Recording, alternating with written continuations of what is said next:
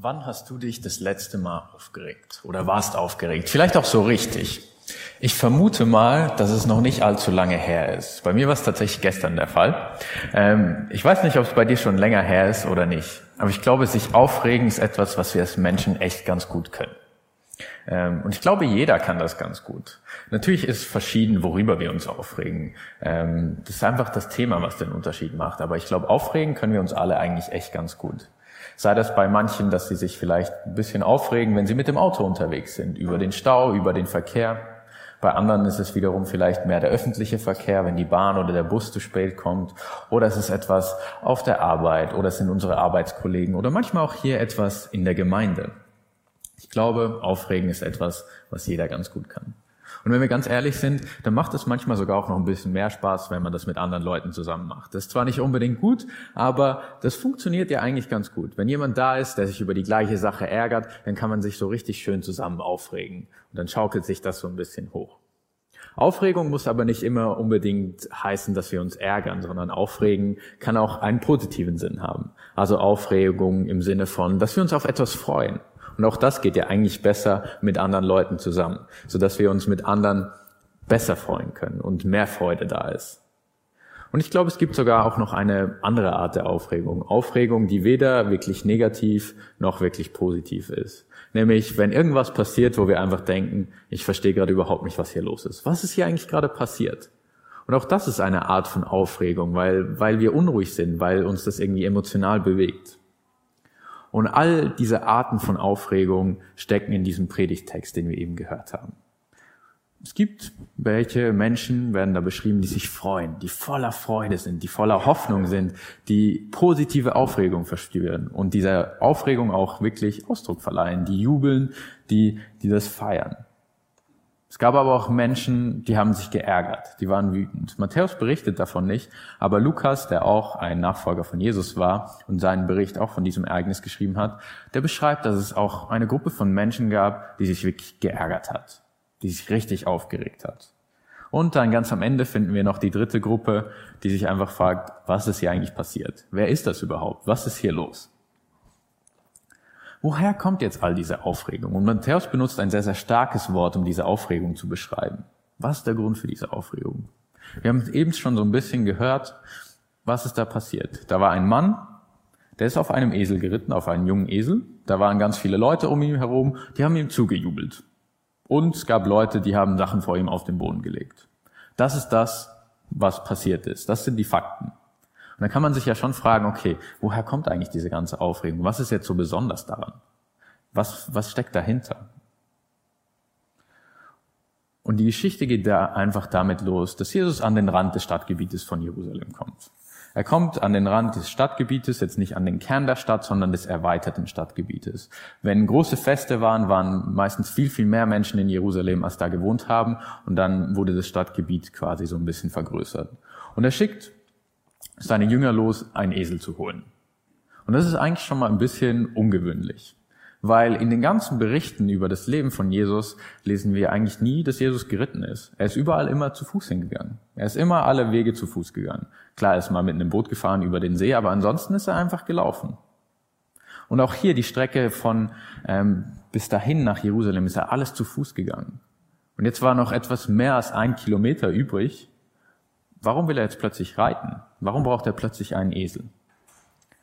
Auf jeden Fall, er schickt sie los und das funktioniert alles genauso, wie er das angekündigt hat, wie er das beschrieben hat.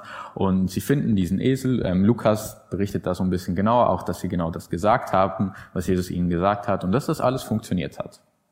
Und sie kommen damit zurück.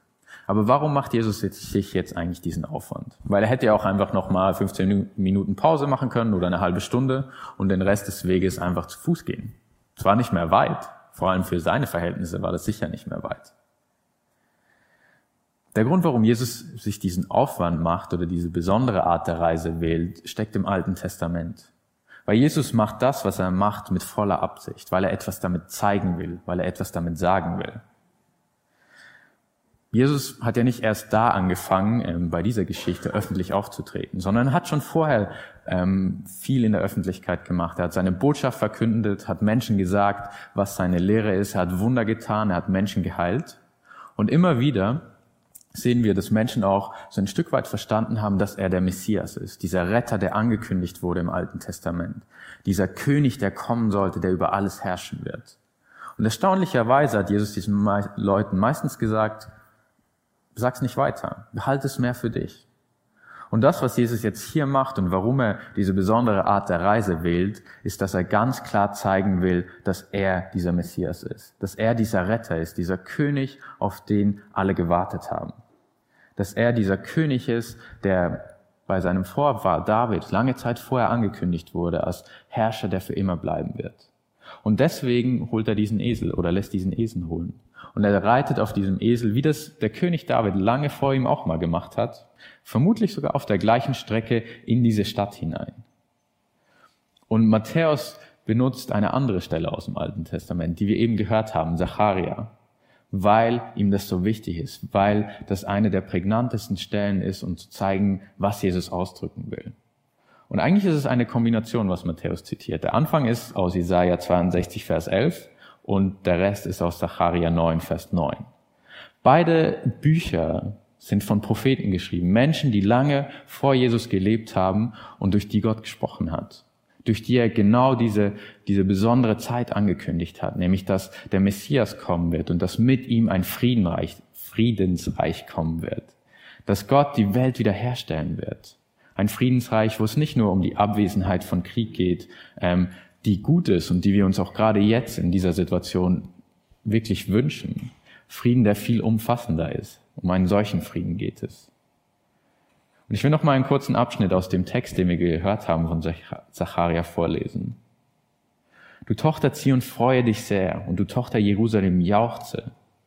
Siehe, dein König kommt zu dir, ein Gerechter und ein Helfer arm und reitet auf einem Esel, auf einem Füllen der Eselin. Denn ich will die Wagen vernichten in Ephraim und die Rosse in Jerusalem.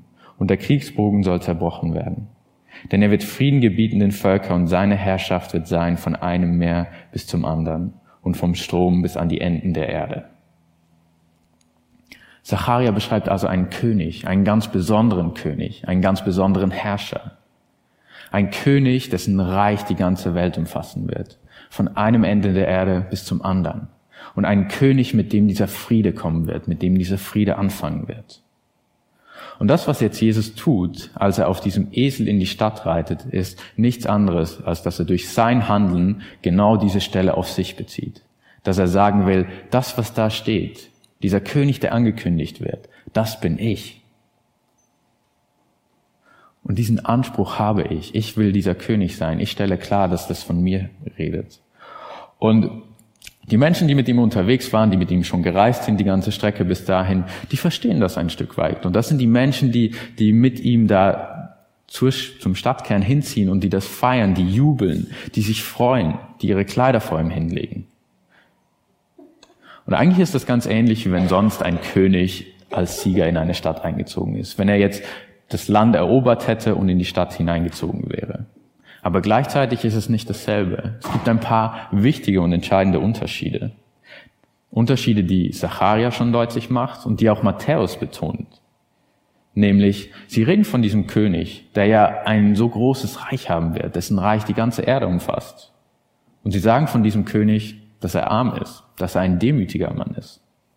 Er ist nicht einfach nur eben ein großer König, der die ganze Welt erobert hat, ein mächtiger Sieger, der durch seine Macht, durch sein Heer ähm, irgendwie Länder erobert und deswegen als Sieger in diese Stadt hineinzieht. Jesus ist eine andere Art von König. Er ist ein anderer König. Und gleichzeitig ist er nicht nur ein König, sondern er ist der König. Dieser ganz besondere König, der lange, lange vorher angekündigt worden war. Dieser König, dessen Herrschaft bis zum Ende der Zeiten bleiben wird, hinter dem sich alle Menschen versammeln sollen, dem alle Menschen unterstehen. Also nicht einfach nur ein König, sondern der König der Könige. Und doch ganz anders. Ohne Armee, ohne Soldaten, ohne Streitwagen, ohne ein großes Pferd als Symbol für seine Macht, für seine militärische Macht, zieht er in diese Stadt hinein. Und ich glaube, die Menschen damals waren sich nicht so ganz bewusst, wie anders dieser König ist.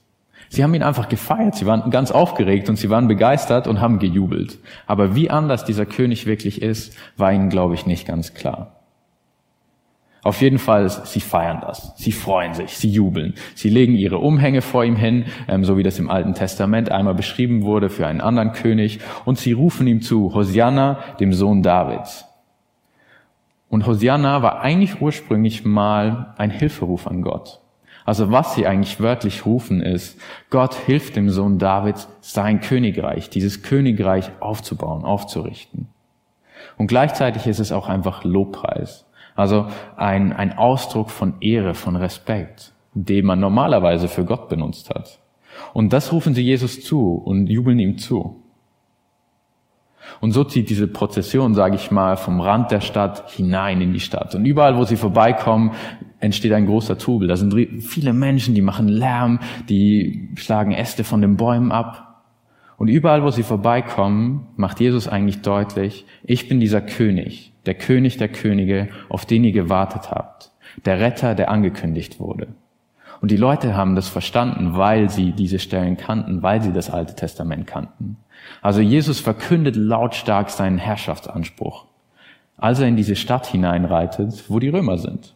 Wo die Römer sind, die Herrscher dieses Landes waren, die, die dieses Land erobert haben und jetzt dieses Land verwaltet haben in diese Stadt, wo die geistliche Elite zu Hause ist, wo der Hohe Rat, die religiösen Anführer sind. Und keiner von denen fand den Anspruch von Jesus gut. Und dieser Anspruch von Jesus ist das, was die Aufregung verursacht hat. Er hat die Menschen herausgefordert, sich zu entscheiden, sich für ihn oder gegen ihn zu entscheiden. Und es ist auch klar, dass das zu Konflikten führt, wenn er in diese Stadt hineinreitet, wo es schon zwei Herrscher gibt und sagt, ich bin der eigentliche König. Und so entsteht eine riesige Unruhe, eine große Aufregung in der Stadt, dass die Menschen sich fragen, hey, wer ist das eigentlich? Was ist das für ein Mann? Und diese Aufregung ist wirklich groß. Und Matthäus benutzt ein ganz interessantes Wort dafür. Er sagt nicht einfach nur, dass die Menschen sich aufgeregt haben, sondern er benutzt das Wort, was sonst auch für Erdbeben benutzt wird, um diese Aufregung zu beschreiben. Und das ist total interessant, weil im Alten Testament zum Beispiel, wenn Gott seinem Volk auf dem Berg Sinai erscheint und sie diese wahnsinnige Gottesbegegnung haben, die, die so groß ist, die so besonders ist, sind da Erdbeben als Begleiterscheinung. Und Matthäus benutzt dieses Wort ein paar Mal in seinem, in seinem Bericht, in seinem Evangelium. Und er benutzt es immer an diesen Stellen, wo irgendwie deutlich wird, dass Jesus mehr ist als nur ein Mensch. Wo deutlich wird, das ist nicht einfach nur ein Mann wie jeder andere, sondern der ist besonders. Er benutzt es, als Jesus ähm, einen Sturm stillt. Er ist mit seinen Jüngern auf einem See unterwegs und es stürmt und Jesus gebietet dem Sturm Einhalt. Und dort taucht dieses Wort auf. Er benutzt es, als Jesus am Kreuz stirbt und der Vorhang im Tempel zerreißt. Dort taucht dieses Wort auf. Er benutzt es, als Jesus aufersteht. Dort taucht es auf. Und er benutzt es ähm, für die Soldaten, die römischen Soldaten, die dieses Grab bewacht haben, ähm, als Jesus auferstanden ist. Und sie sehen einen Engel und dann benutzt er dieses Wort für ihre Reaktion, nämlich, dass sie erbebten oder erschrocken sind. Und weiter steht, sie sind umgefallen wie tot. Also sie waren völlig am Ende. Sie waren einfach platt durch das, was sie erlebt haben. Und er benutzt es hier für das, was geschieht mit der Stadt, als Jesus so in diese Stadt hineinzieht. Weil das so ein wichtiger Moment ist. Weil hier Jesus öffentlich und ganz klar gesagt hat, ich bin dieser Retter, ich bin der Messias, ich bin der König der Könige. Und das war das, was die Menschen so aus dem Konzept gebracht hat. Die Menschen waren also fassungslos erschüttert. Ähm, manche waren total begeistert, voller Freude und waren deswegen aufgeregt. Andere wussten einfach wirklich nicht, was los ist. Und wieder andere waren fassungslos in dem Sinne, dass sie sagten, wie kann er es wagen? Wie kann er diesen Anspruch auf sich beziehen? Was soll das eigentlich? Wie kann er das tun? Und ich glaube, wenn wir begreifen, was Jesus für sich beansprucht hat, dann wird diese Aufregung verständlich. Und ich merke bei mir, und ich glaube, dass das auch uns allen oft passiert, dass wir vergessen, wie groß dieser Anspruch eigentlich ist, was Jesus eigentlich beansprucht hat. Vielleicht auch gerade, wenn wir die Geschichten schon kennen, weil wir das schon gelesen haben. Ja, Jesus reitet da auf dem Esel in die Stadt und er ist der König. Vielleicht auch, weil wir die Geschichten nicht kennen. Dieser Anspruch von Jesus ist eine total große Herausforderung. Er fordert uns heraus. Er forderte die Menschen damals heraus. Er hat sie herausgefordert, sich zu entscheiden. Entweder oder. Für Jesus anerkennen, dass er dieser König ist, dass er der Retter ist, der hunderte Jahre zuvor angekündigt wurde.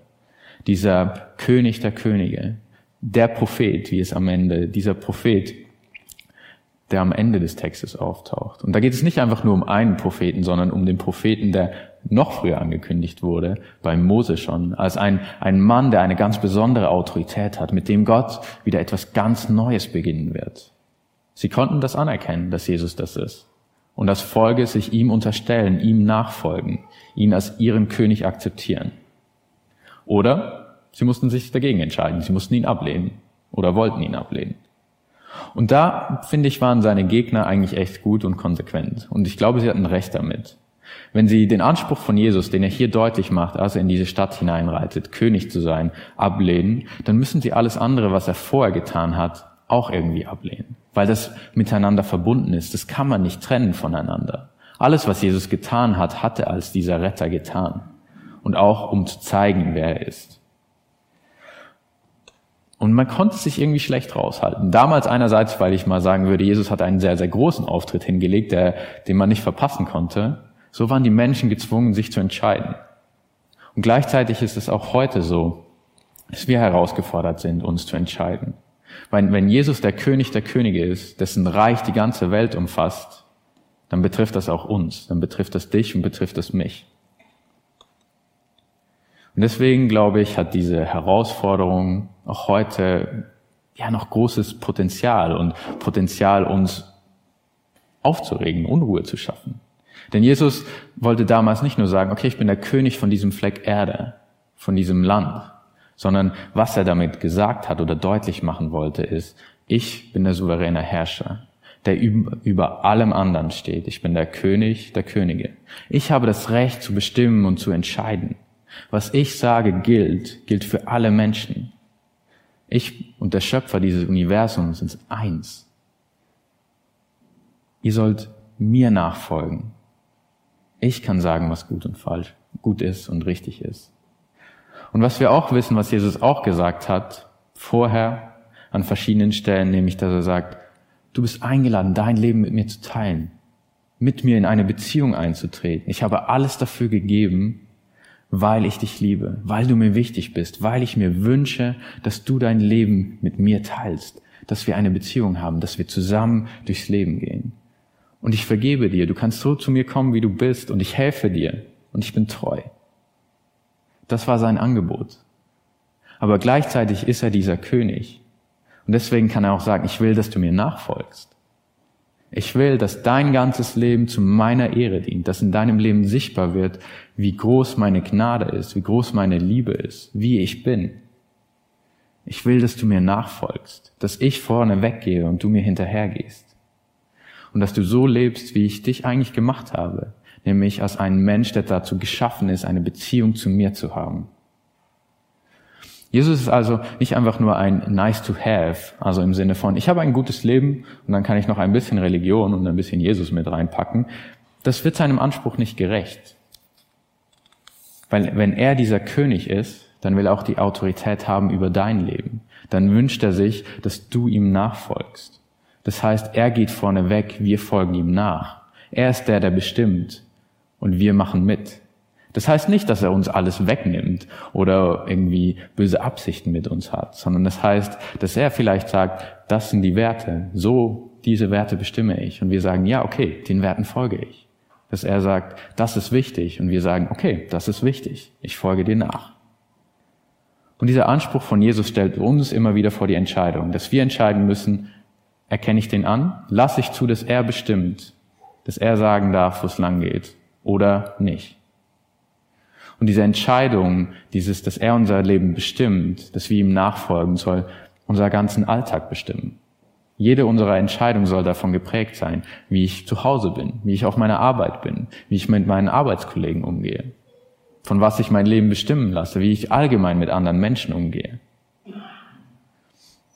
Und seien wir ganz ehrlich, ich finde, das ist echt nicht einfach. Das ist nicht einfach zuzulassen und zu sagen, ja Jesus, ich folge dir nach, du bestimmst, ich gehe dir hinterher. Weil wenn wir ganz ehrlich sind, dann wollen wir das manchmal einfach nicht. Wir wollen vielleicht nicht, weil ich sagen, weil wir sagen, ich habe da etwas, das ist mir so wichtig, das gefällt mir so gut, das ist meins, das gehört einfach mir. Da will ich niemanden reinreden lassen, das ist meins. Da komme ich nicht auf die Idee, jemandem das abzugeben oder zu sagen, ja, Jesus, du bist der, der bestimmt, du hast es mir gegeben, ich darf es genießen, danke. Sondern es ist meins, es gehört mir. Und manchmal wollen wir vielleicht auch nicht, weil wir Angst haben, weil wir uns fürchten, weil wir uns nicht trauen, uns ganz auf ihn zu verlassen. Und wir sagen, hey, ich kann das nicht loslassen. Ich habe Angst, ich bin unsicher, weil wir vielleicht unsicher sind, ob er wirklich gut ist, ob er es wirklich gut mit uns meint, ob wir ihm wirklich vertrauen können. Und das führt dazu, dass wir Angst haben und dass wir nicht wollen, dass wir nicht, nicht Sachen loslassen wollen. Und manchmal scheitert es nicht am Wollen, sondern dann sagen wir wirklich, ich wünsche mir das, dass in meinem Leben deine Größe sichtbar wird, dass mein Leben zu deiner Ehre dient, dass ich mit dir lebe und für dich lebe. Aber wir merken, es geht einfach nicht. Ich wünsche mir das, aber ich schaffe es nicht. Vielleicht, weil unser Leben schon von so vielen anderen Sachen bestimmt wird. Von unserer Arbeit, von unserem Studium, von unseren Aufgaben, dass da gar kein Platz mehr ist für jemanden, der bestimmt. Weil schon alles bestimmt ist.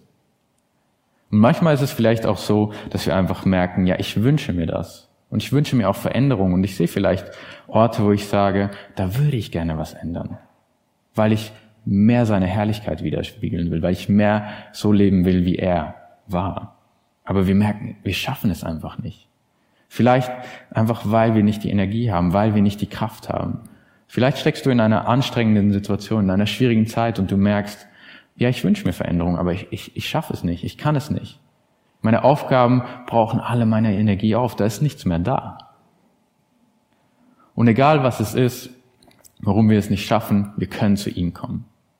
Und ich will dich herausfordern, dir diesen Anspruch von Jesus wirklich zu Herzen zu nehmen sie zu überlegen, was bedeutet es für meine Woche, die morgen beginnt? Was bedeutet es für meinen Alltag, dass Jesus wünscht, dass ich ihm nachfolge, dass er bestimmt, dass er bestimmt vielleicht, wie ich mein Leben lebe. Und ich will dich herausfordern, das zu tun. Und wir werden, wenn wir das tun, immer wieder scheitern. Das gehört mit dazu, eben weil wir vielleicht merken, eigentlich will ich gar nicht so wirklich. Ich wünsche mir das so ein bisschen, aber so wirklich richtig wollen, dass ich das jetzt durchziehen würde, nicht so ganz. Oder wir merken, wir schaffen es einfach nicht. Und egal, warum es nicht klappt, du bist nicht allein. Jesus ist da, Jesus ist bei dir und er ist bei mir. Jesus ist kein kalter, böser Tyrann, der sich einfach hinstellt und sagt, das sind meine Ansprüche. Und wenn du die nicht schaffst, dann hast du Pech gehabt. Dann will ich nichts mit dir zu tun haben. Nein, Jesus wird als eine andere Art von König beschrieben. Ein großzügiger, ein freundlicher, ein sanftmütiger, ein gnädiger, ein liebevoller König, der uns immer wieder eine neue Chance gibt, der uns hilft, der uns gerne hilft und der uns seinen Geist schenkt, den Heiligen Geist, der uns genau dabei hilft, ein solches Leben zu leben, ein Leben mit ihm zu leben und ein Leben für ihn zu leben. Ein Leben, was immer mehr davon geprägt ist, wie er ist, wo wir ihm ähnlicher werden. Ein Leben, um das zu tun, wozu wir eigentlich gemacht sind. Eine Beziehung zu ihm zu haben, eine enge Beziehung zu ihm zu haben und von dieser Liebe, von dieser Freude und dieser Nähe unser Leben prägen lassen. Wir können also zu ihm, wenn wir merken, eigentlich will ich gar nicht so wirklich. Und wir können zu ihm, wenn wir merken, ich schaffe es nicht. Alles, was es braucht, ist ein ehrliches Gespräch. Dass wir einfach zu ihm kommen und ihm sagen, was los ist. Und damit schon ein Stück von unserem Leben, was wir vielleicht vorher für uns behalten haben, mit ihm teilen, indem wir ihm sagen, du weißt, dass ich eigentlich gerade das nicht abgeben will oder dass ich das und das nicht machen will oder dass mir da und da die Kraft fehlt. Einfach zu ihm zu kommen, Zeit mit ihm zu verbringen und uns von seiner Gegenwart, von seiner Liebe, von seiner Nähe prägen zu lassen und verändern zu lassen und ihn um Hilfe zu bitten. Und er hilft gerne. Und er ist geduldig und er ist freundlich.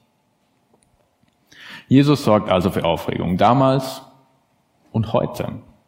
Und das ist was Gutes. Ich glaube, das ist wichtig. Also wenn du merkst, dass das, was ich gerade beschrieben habe, diesen Anspruch von Jesus einfach an dir vorbeigeht, dann dich herausfordern, dir wirklich Gedanken dazu machen. Der soll Unruhe, der soll Aufregung schaffen. Weil er so groß ist, weil er so bedeutend ist. Und damit meine ich nicht unbedingt, dass wir uns ärgern müssen oder dass wir Angst haben, sondern, auch wenn das möglich ist, sondern was ich meine ist, dass wir uns davon aufrütteln lassen dass wir unseren Alltag davon aufrütteln lassen, dass wir dieses Aufrütteln nutzen und überlegen, was muss sich vielleicht verändern und es nutzen, um zu ihm zu kommen, um zu ihm zu gehen, ein Stück mehr von unserem Leben mit ihm zu teilen, mehr mit ihm zu leben und für ihn zu leben. Einen Schritt näher zu ihm zu gehen, Zeit mit ihm zu verbringen und uns von ihm prägen zu lassen. Denn dazu sind wir berufen, ein Leben zu leben mit diesem König, diesem großzügigen, diesem freundlichen, diesem guten König, der uns immer wieder eine neue Chance gibt und der dich dazu einlädt, zu ihm zu kommen, und der dich dazu einlädt, sich von ihm verändern zu lassen. Und dazu will ich dich einladen. Amen.